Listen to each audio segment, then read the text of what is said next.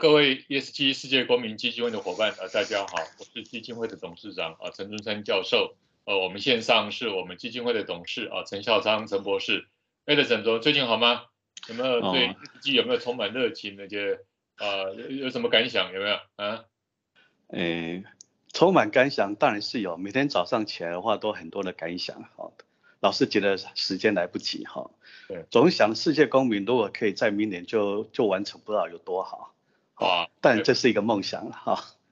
要大家更努力。呃，所以我们世界公民一号，我们就给 Edison 好不好 啊？然后明天我们就发个 NFT 证明给他啊。那当然这个是一个呃一个有趣的啊，但是同时也是一个一个一个重要使命。我们希望每天清晨一开始的呃一醒来就是说哇，这是一个世界公民的世界，没有所谓的呃俄乌战争。没有一位呃人会去杀我们一个非常重要的医生啊，只是因为他的偏见啊。那我们都希望这个就如同这个呃呃这个呃 Imagine 这条歌啊，我们每天都在 Imagine，有想象啊，那我们就会创造改变。Edison 呃，这个礼拜的第五大新闻是什么？这个礼拜第五大新闻的话，我挑了一条，哎，是属于 ESG 的 G 的部分哈，是自然产品哈，投资抵减哈。哦，明定范畴，哈，这个是台湾的第一次，哈，也就是说，以前的收费的产品的话，很难去奠定，就是说要不要在扣除税上面，诶，进行了相关性的一个减资，哈，的减额。那这一次的话，诶，总算在诶今年的二月二十四号的最后一天，已经民法通过了，哈，从今年开始，哈，开始只要是资安的产品，哦，资安的产品的话，它就是可以有扣除，哈。但是它有奠定起来，什么叫治安？哈，通常治安诶的产品跟服务应该具备有五个功能，哈，分别是辨识、保护、侦测、回应，还有复原，哈。那另外一个就是装在个人电脑上面的防堵软体跟防火墙，这个话是不列在所谓的扣除额里面。那抵减率的话，也是从支出的金额的百分之五，哈。抵减当年年度的应纳税额，或是已支出金额三 percent 来当成当年度哈起，然后三年内来抵减哈。虽然金额可能不是很高，但是我觉得它象征意义是非常大的，尤其在 ESG 这个范畴。老师，你看法呢？哇，太重要了哈！治安就是国安哈，呃，当然治安也是企业的安全啊，这个风控非常重要的啊。那我们过去也碰到一些这个大的集团企业，呃，突然。有一个骇客哦，那几乎这个公司几乎呃呃那第二天就不能够用网络，全部用这个 fax 回到原始时代哦，所以我们觉得 ESG 里面最重要还是 G 的哈 governance，那么治安是 governance 里面很重要的一个议题。呃，Edison 第四大新闻是什么？第四大新闻是餐饮业哈，不只是治安行业哈，在餐饮业它也开始在讲究所谓的永续变革哈。那现在越来越多的餐饮行业也开始追求哈永续世界公民的任务哈。那这篇报道里面最主要它是介绍现在实施最多的一个方式哈。第一个话就是在餐饮行业的话，的米其林会把所谓的素食餐厅的指南，然后列入到所谓的 ESG 啊的一个范畴的考虑里面。那第二个是在麦当劳哈，它在英国哈开设首家净零排放的餐厅。那餐厅里面也逐渐去替换一次性的一个使用容器，哈。那刚有提到的话，就是在英国这一边，英国这一边的话，他们觉得如果可以，哎，在餐厅上面的话做到净零的话，它每一年的话可以产生差不多是六万千瓦的一个电力，好。然后另外的话，它也是在所谓的餐厅的建筑墙外面开始使用所谓回收制成的板材。跟绝缘产品，好，那这一家餐厅很有趣的话，它要求整个，哎，就是得来速的快车道里面，哎，所使用的一些车道里面，全部要用所谓回收的轮胎来制成，哈，那路沿石的石头使用是回收的塑料瓶的材料，还有甚至很多生态多样性的花园跟自然的一个小径，啊。那客户在使用餐厅所提供的电动车的充电点的时候，在餐厅内部所有的家具均由百分之百可回收的的材料来制成的哈。那麦当劳它现在它承诺，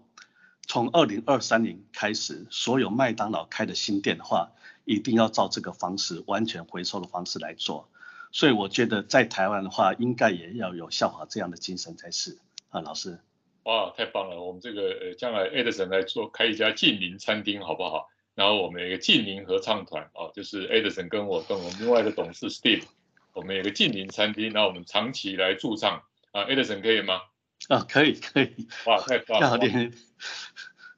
我们退休，我什么都敢了，老师，我什么都敢。哇，产品产品都我们家好，我的太厉害。是是是。所以呃，我们想象有一个呃，我们自己设计的餐厅，我们自己设计的空间。那我想当然是以麦当劳做典范啊，从呃 drive through 到这个整个的装潢设计能够近邻哈。那我相信呃，本身我们到那家麦当劳，我们义有浓烟哈。我们事实上不是在增加呃碳排的哈。所以呃呃，所谓的世界公民其实就是从小做起，从餐饮业做起，而不只是从制造业而已。Edison 第三大新闻是什么？第三大新闻是一个比较有趣的新闻哈，在上礼拜炒得非常的热哈，就是标普 ESG 哈踢掉特斯拉哈，然后 Elon Musk 哈大为火大哈。其实，在标普和道琼指数的公司哈，他们对这则新闻他们是有反馈的哈。他们说特斯拉虽然 ESG 得分依然是相当稳定哈，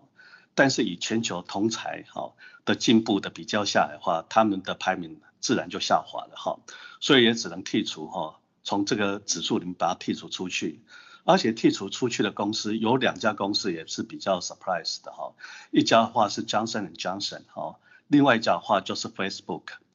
然后道琼哎标普哎的指数公司里面也说明的哈，这一次没有将特斯拉纳纳入 ESG 指数的主要理由是特斯拉的工作环境哈文化不佳哈，以及对于哈。自驾系统哈相关伤亡事故调查的处理方式不当，所以这是很有趣的哈，老师，其实他们被剔除不是因为一呀，是因为 G 的关系。好，比如说呃，Elon Musk 他很喜欢加班嘛，所以他们的工作环境是一个产生一个高压的一个工作环境下面，然后在中国哎，他们可能不会 complain，但这对美国可能也就不好。那另外一个就以所谓的自驾的一个纠纷。特斯拉这边也没有好好去处理这些事情，那相对性把这个诶事故的话，我们回溯到台湾的这些企业，或许我们一直在做净零减排的方式的 E 做的还不错，但是在 S 跟 G 上面的话，也要更加把劲，好才会是变成是诶世界诶所谓 ESG 的第一线的行列。诶，谢谢。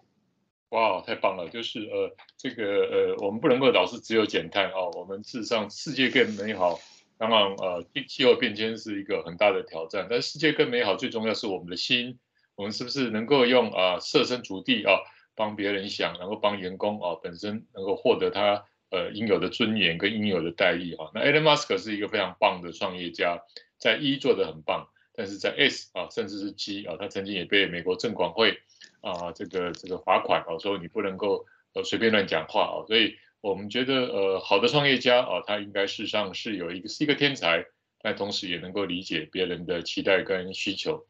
啊，这个 Edison 第二大新闻是什么？第二大新闻是台糖绿能猪舍哈赶工哈，二零二五年哈呃全量生产哈。那这项农业循环的猪场改建计划，总共投资了一百零七亿啊。那预定在二零二三年的时候完成十三座的改建哈，然后再加上早期完成的示范的一个场域，在屏东的海丰的一个园区里面，现在总共会有十四座哈的猪舍哈，哎变身为就是减污啦，哦废水回收还有农业废弃物对循环的一个利用哈，而且他们会开始利用沼气哈太阳光电跟现代化的绿能猪舍哈。那这次我最主要把诶这个新闻把它挑出来哈，并不是说它是在做绿能猪舍，其实这些事情的话，我觉得现在我们可能要开始警觉哈。为什么呢？因为所谓的绿色金融这一块的话，有漂绿的行为哈。其实何尝不然，在其他诶除了金融行业之外的话，也是我昨天来看看，慢慢有所谓的漂绿哈。为什么？因为所谓猪舍的改建，这个本来就是应该要做的事情，也。也一直在做的哈，只是说现在大的所谓的 ESG，那减碳二零五零，那现在大家一直把这个事情炒得很大哈。那实质上面我们更应该要看重的话，就是做了这些事情以后，它的边际效应，好，到底是怎样子？所以如果是这样来做的话，我更觉得，哎，ESG 这三个东西，我们不能单单只去看这个 E，S 跟 G 的话，要齐头赶上，好，不然的话又是另外一个漂绿的动作。好，谢谢老师。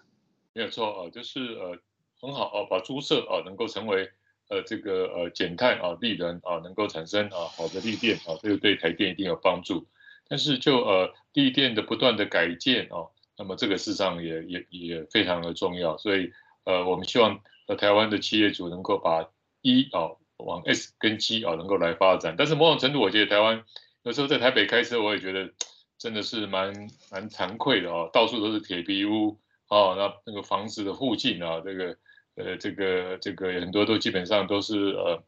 这个呃违建非常的多哦，所以呃，猪舍可以改建，台北市可不可以改建呢？啊，我们希望下一任市长啊，能够把台湾成为 ESG 的城市哦，所以呃呃，不要台湾的这个居住环境比猪舍差哦，那这个我想也是一个未来可以经营，可以让台湾的生活环境、台湾的美观可以改变的事情啊，所以这个这样啊。将来呃，我们可能 Edison 会做一条歌，叫做啊改变台北市啊，那这个可以来唱这一条歌啊，然后把这个可能不方便把台北市变成猪舍了啊，但是我们参参观过泰国国外的城市好，像 Edison 在 U Pen 毕业的 Philadelphia 那个城市多漂亮啊，所以这个真的是台湾可以改变的。来，第一大新闻是什么？是，哎，这个礼拜的第一大新闻的话是还是我们国内的新闻哈。然后近八成的中小企业哈认同哈碳费哈，而且他们愿意转型哈，哎，其实这个对我而言的话，哎，是一个非常 good 的一个 news，代表我们的中小企业哈，它有迎头赶上哈。然后总共在这次调查里面，百分之八十三 percent 的中小企业哈认同二零五零哦净零碳排的目标。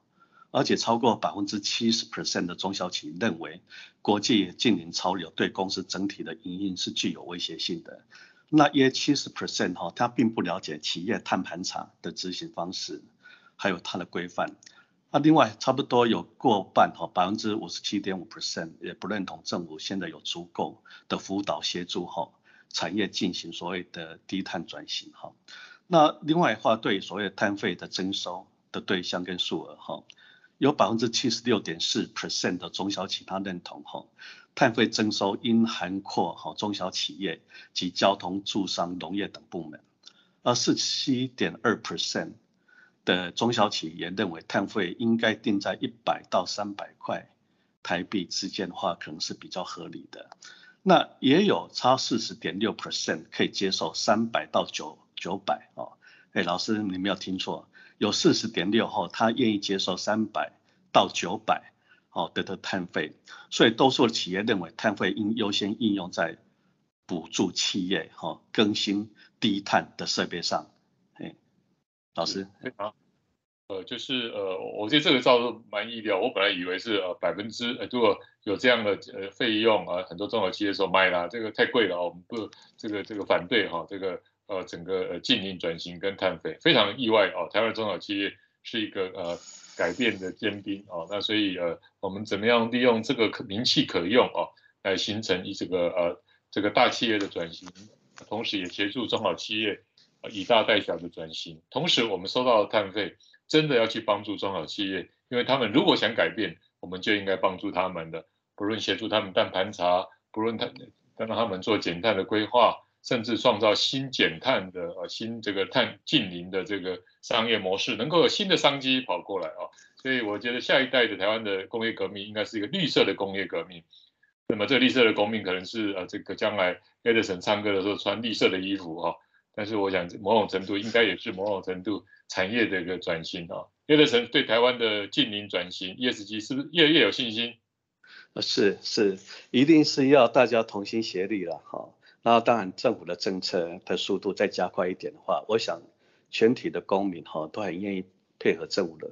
可被执行哈，然后有被认同的一些政策的话，来大加速前进。我想这台湾人对台湾人而言一点的问题都没有。自己也跑过那么多国家，我觉得在呃整个的知识水平还有善的力量，台湾是一个非常棒的啊。当然一定有呃很多呃是没办法，很多人没办法适应，很多人没办法转型。但是我会觉得台湾从呃一九五零年韩战之后的各种必要的转型，我们都努力去呃全力以赴。那当然有一些啊、呃、这个政党的操作啊、等等，或是有些人其实真的也比较难转，所以他会 complain。但是我想大部分的台湾人民是可以接受，像这一次的这个 COVID 一样，我想大部分大家慢慢已经接受啊、所谓的与病毒共存，甚至在生活习惯的改变。同时，近邻转型也是一样，我要给台，我们要给台湾更多的信心，更多的可能。我们创造自己的改变，然后同时要让台湾成为世界公民之岛。我们希望二零三零大部分的人都能够成为世界公民。Edison 给我一个目标哦，他在二零三零之前会让一百万人成为呃世界公民。Edison 可以吗？哦，可以，可以，对，我乘以十就是老师的目标了。非常感谢啊！那世界公民的想法是指他的理念、他的做法啊，那也能够不断的去感动人，认为这个世界的问题，不管是净零，不管是呃国际的战争，不管是啊、呃、这个病毒，我们都能够以世界人的想法，蒋渭水讲的世界人的想法来共同解决。那么各个地区每一个人的想法，我觉得都能够汇整在啊、这个合一的想法，让众人合一啊，让呃。